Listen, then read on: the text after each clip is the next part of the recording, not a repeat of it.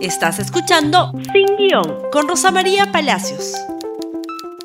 Muy buenos días y bienvenidos nuevamente a Sin Guión. Y hoy vamos a hablar de más impuestos.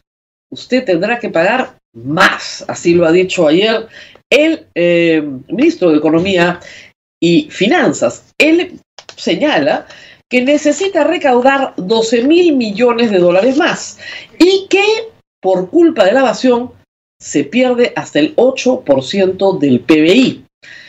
Puede necesitar, por supuesto, recaudar mucho más. Y es verdad que la evasión en el Perú es, bueno, muy extendida, por decirlo menos. La pregunta es cómo lo va a hacer. Así reaccionaron algunos medios ayer a los anuncios del el ministro de Economía y Finanzas. Eh, apunta a los que ganan más, solo para personas que tienen ingresos de más de 300 mil soles, van a subir los alquileres. ¿De qué se trata esto? El señor Franke ha señalado que esta reforma va a afectar a las personas naturales. No ha dicho que no, ha dicho que sí. Y ha dicho que va a modificar las tasas del impuesto a la renta en varias categorías a las personas naturales.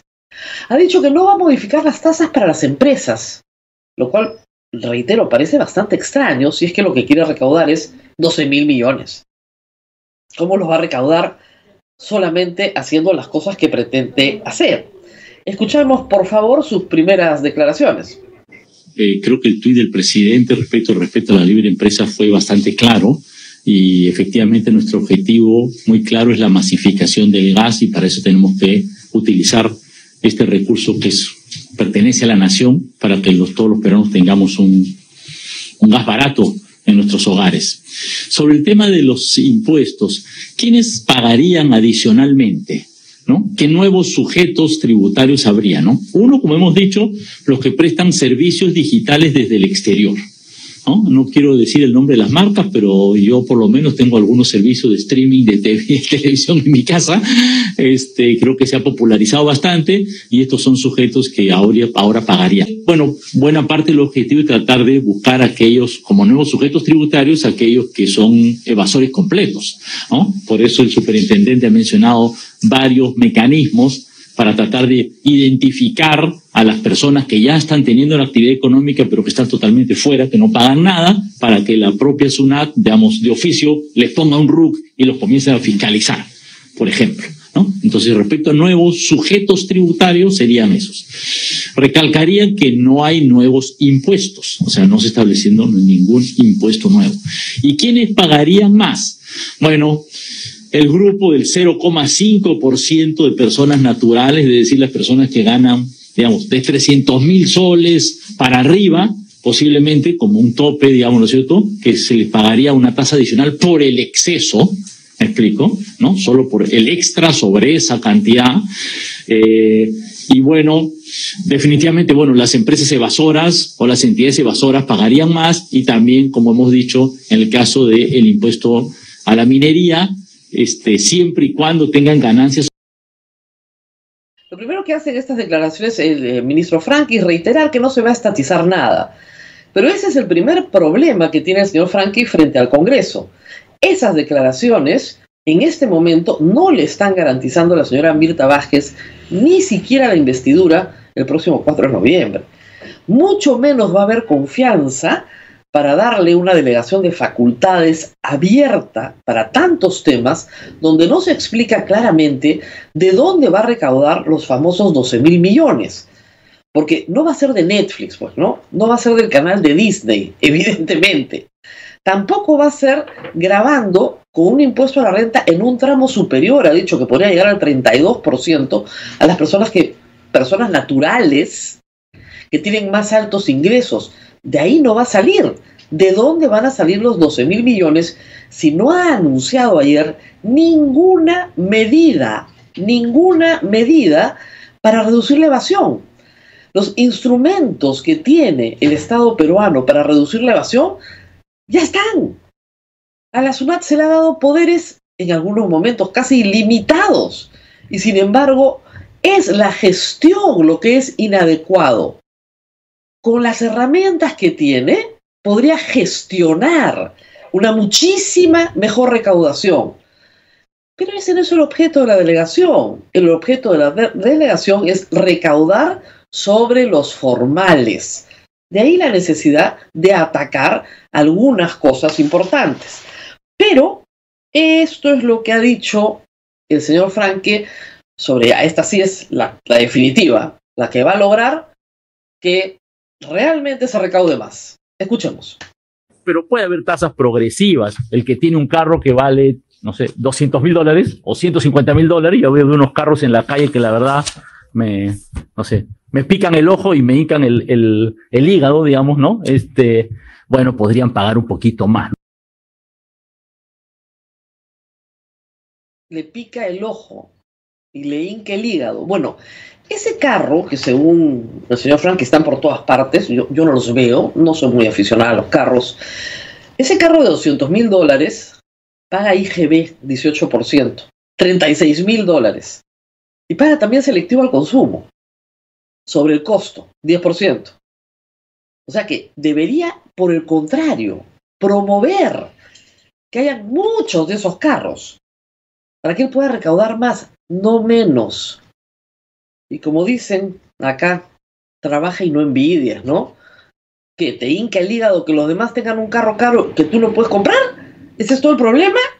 Y de nuevo, de los 200 o 300 carros que habrán en el Perú, que ya pagan IGB, que ya pagan selectivo al consumo, que le va a cobrar al propietario un impuesto a la propiedad de carros adicional. Lo único que hace eso es que la gente compre otro carro. Nada más. Eso es todo. Además de, por supuesto, como decimos por acá, la recomendación de trabaja y no envidias, ¿no? Así, en eso se basa una reforma tributaria, en las envidias del señor. Pero ustedes miran qué mala, qué dura. Ha dicho otras cosas. Sí, sí, esta sí es la de oro. ¿eh? Con esta llegamos a los 12 mil millones. Por favor, escuchemos.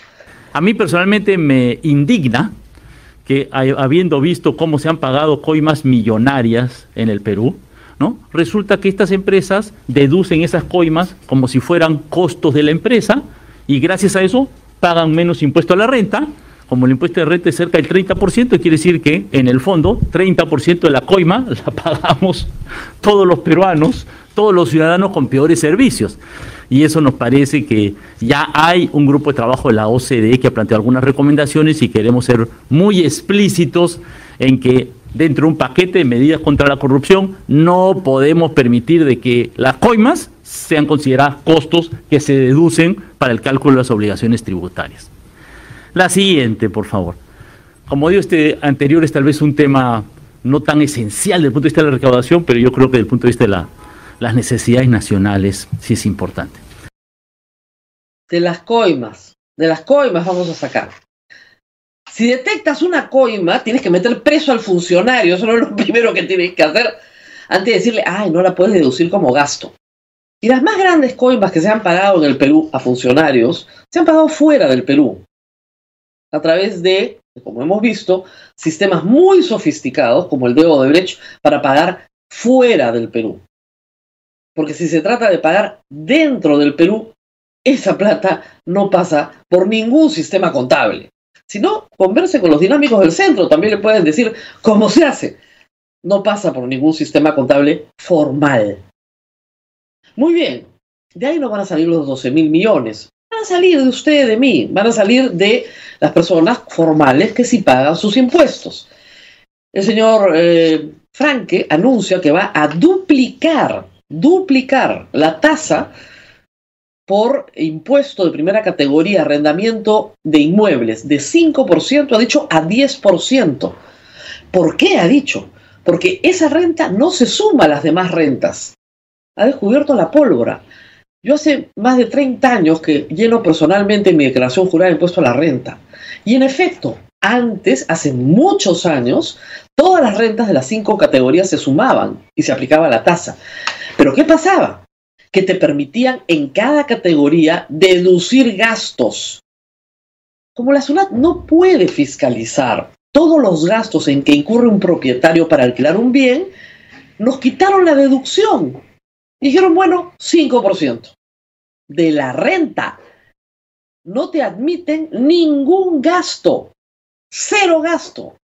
para la generación de esa renta. Entonces, el año en que tú cobraste un alquiler, ¿ok? De mil soles, todos los meses, pero invertiste 12 mil soles en reparaciones, cambiar los baños, arreglar un poquito la cocina, pintar la casa y está saliendo tas con tas, ya no le vas a pagar, ¿no es cierto?, los 50 soles mensuales que le tenías que pagar. Ahora le tienes que pagar 100 soles mensuales al señor. ¿Eso es justo? ¿Realmente eso es? ¿De ahí van a sacar los 12 mil millones además? Dudo que saquen los 12 mil millones. Pero encima van a agravar más al pequeño rentista que ha ahorrado toda su vida para poder subsistir con unos pequeños alquileres que le dan, por supuesto, mucho más que la pensión de 19,990 que le tiene que dar el Estado. Del mismo cuero se hacen todas las correas y ese cuero es la espalda del contribuyente. Y dice, no, no, no, es que la minería va a pagar. Claro, la minería ya paga tres impuestos. Tres. Los vamos a convertir en otro, en uno, en más qué sé yo. Esa es su gran idea. De ahí van a salir los 12 mil millones de soles. Y el 8% del PBI que se va de, ¿sobre eso alguna idea? ¿Alguna idea para facilitar a las personas naturales pagar impuestos?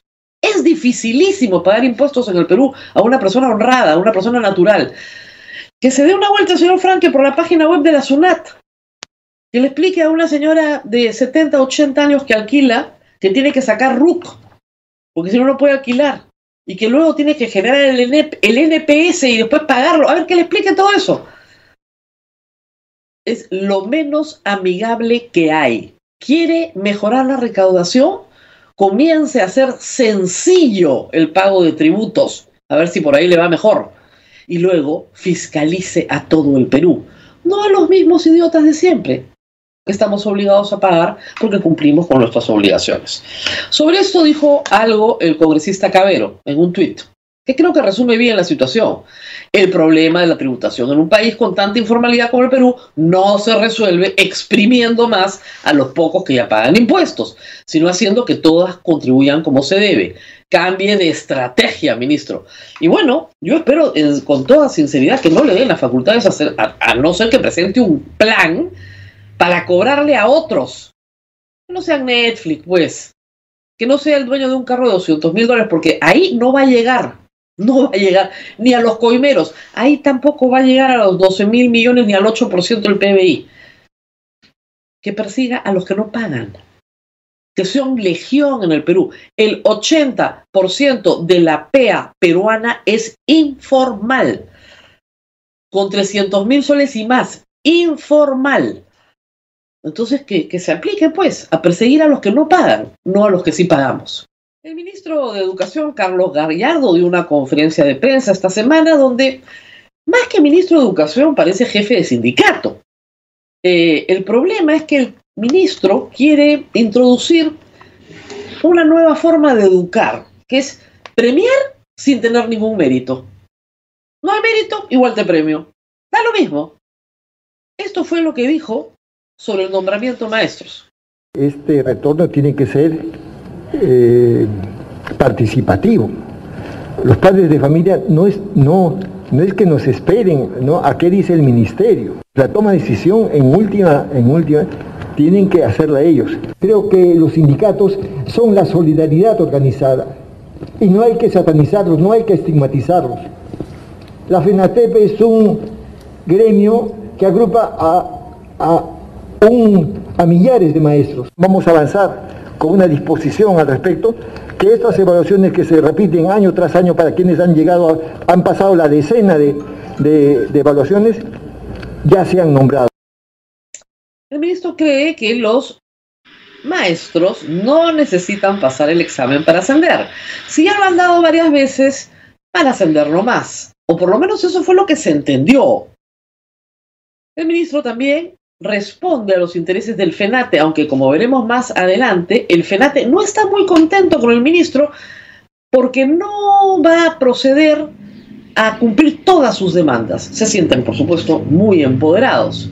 Hay además otro frente, el frente de SUTEP, que tampoco quiere volver a clases, ¿ah? igual que el FENATE, hasta que no haya una escuela nueva, hasta que no hayan nuevos presupuestos, hasta que las eh, escuelas no estén con infraestructura completa, limpia, tecnológicamente equipados, los niños no deben volver a la escuela. Y por supuesto, SUTEP está tratando de bajarse la inscripción del FENATE y el FENATE se está tratando de bajar la inscripción del SUTEP. Esa es la solidaridad organizada del ministro. Algunas ex ministras se han manifestado sobre lo dicho por el ministro de Educación. Veamos primero a María Antonieta Alba. Desde hace años veía con temor que algún gobierno quisiera retroceder en la carrera pública magisterial, ya que esto afectaría el aprendizaje de los niños y niñas del Perú. Luego de escuchar al ministro de Educación y al propio presidente, mis temores se han hecho realidad. Gloria Montenegro, por favor, también dice lo siguiente. Queremos calidad educativa sin meritocracia, sin calidad de los docentes. El cargo lo deben ocupar las personas que están más capacitadas y preparadas según sus méritos. El rol del Minedu es prepararlos para pasar con éxito los concursos, las evaluaciones, y no eliminarlos, sino más bien mejorarlos, que es lo lógico. Y desde el Congreso, la congresista Norma Yarrow dijo lo siguiente, el ministro de Educación Carlos Gallardo quiere premiar la mediocridad y promover a profesores sin evaluación. Más atraso para los alumnos, adiós meritocracia. El Minedo hoy está a la deriva y con peligro inminente de ser capturados por el comunismo. No lo permitiremos. Muy bien, eso del comunismo me parece un poco exagerado, pero diremos después por qué. Pero lo cierto es que FENATE tiene una lista de reclamos bien claros, pero bien claros. Nombramiento automático, sin examen, automático de 100.000 docentes aquí y ahora. Y si no lo hace el ministro Gallardo, nos lo bajamos. Ellos se sienten muy empoderados desde 2017, además ya tienen su inscripción. De frente. Currículum científico. ¿Qué cosa es eso? Nada de género, ¿ah? nada de que los hombres y las mujeres son iguales, nada, saquen esa porquería. Ah, ¿no quieren? Nos bajamos al ministro también. Pero no es el único frente en que la educación está en problemas. En el Congreso de la República hay otros problemas adicionales que no pudieron ser debatidos ayer en el Pleno en Cajamarca. Estaban ocupados en otras cosas, pero estas también son importantes. ¿Qué es lo que está buscando el Congreso? Lo mismo, hacer que la universidad sea fácil. Bachillerato automático prorrogado, ¿no es cierto? No tienes que aprender idioma extranjero, no tienes que hacer un trabajo de investigación. ¿Para qué? Los profesores no tienen que tener maestrías. Ley de reforma universitaria, ley de carrera magisterial, las dos reformas más importantes que se han hecho en materia educativa en los últimos 10 años, están todos los días en el frente de batalla. Sobre esto opinó a través del Twitter la eh, congresista Fonor Pablo, ex ministra de Educación. Lo mismo, considerando las dificultades que atraviesan los estudiantes, pero habilitando e implementando fiscalización de los lineamientos Minedu que flexibilicen el desarrollo de trabajos de investigación, hemos presentado un dictamen en minoría multipartidario. ¿Para qué? Para extender el bachillerato automático eh, unos meses más hasta el próximo año, pero no hasta el 2023. Se querían extenderlo hasta el 2023 por la pandemia. La pandemia es utilizada ahora para que no hayan elecciones primarias, para que los chicos no den exámenes, para que nadie estudie lo que tiene que estudiar, sin mérito. Te premian nomás con tu título sin mérito. Es un relajamiento total del sistema educativo que venía muy mal. O sea, si ustedes me dijeran, bueno, el sistema educativo peruano ha sido siempre descollante en el mundo, entonces, bueno, se pueden relajar un poco las normas, ¿no? No, nuestro sistema educativo es muy malo, muy malo. Y de lo que se trataba era de mejorar al maestro para que sus alumnos mejoren mejorar la universidad, para que los alumnos sean buenos profesionales. Y lo que tenemos es un Congreso tratando de bajarse normas de reforma universitaria y un ministro de Educación que quiere abolir la carrera pública magisterial, abolirla, para que todo el mundo, por antigüedad, ¿da? simplemente por el paso del tiempo, se vuelve un buen profesor. Y hay que premiarlo, hay que nombrarlo. Finalmente, Sudaca, eh, en esta mm, investigación, que recomiendo, cuenta un poco lo que les he contado. Y esta es una frase recogida desde el FENAPTE. Si Gallardo va a seguir con lo mismo que Cadillo, tendrá que irse advierte la FENATE. Tras lograr la salida del anterior ministro de Educación, amenazan con defenestrar a su sucesor si no se concreta el plan de reorientación del Minedu. Ellos se jactan de haber votado a Cadillo y probablemente lo hayan hecho. Recuerden ustedes que Juan Cadillo se enteró por WhatsApp que el presidente lo había votado. No había hecho nada malo. Estaba seguro que lo iban a votar. En este reportaje dice que calculaba llegar hasta diciembre. Sin embargo, aceptó pensando que podía hacer algo bueno por los niños, por las niñas del Perú. Al final lo votaron.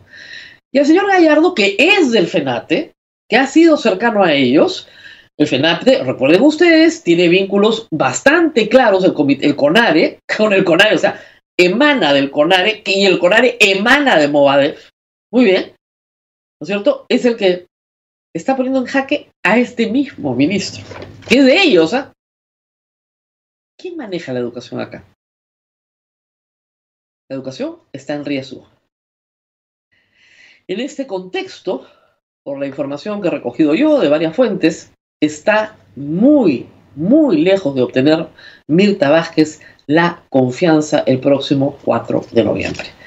La situación se convierte en muy compleja para el presidente de la República, dado que en el Congreso muchos se sienten empoderados porque al aprobarse una ley que minimiza la cuestión de confianza, pues sienten que no los van a poder disolver nunca y ellos se pueden dedicar sistemáticamente a obstruir al gobierno de Pedro Castillo.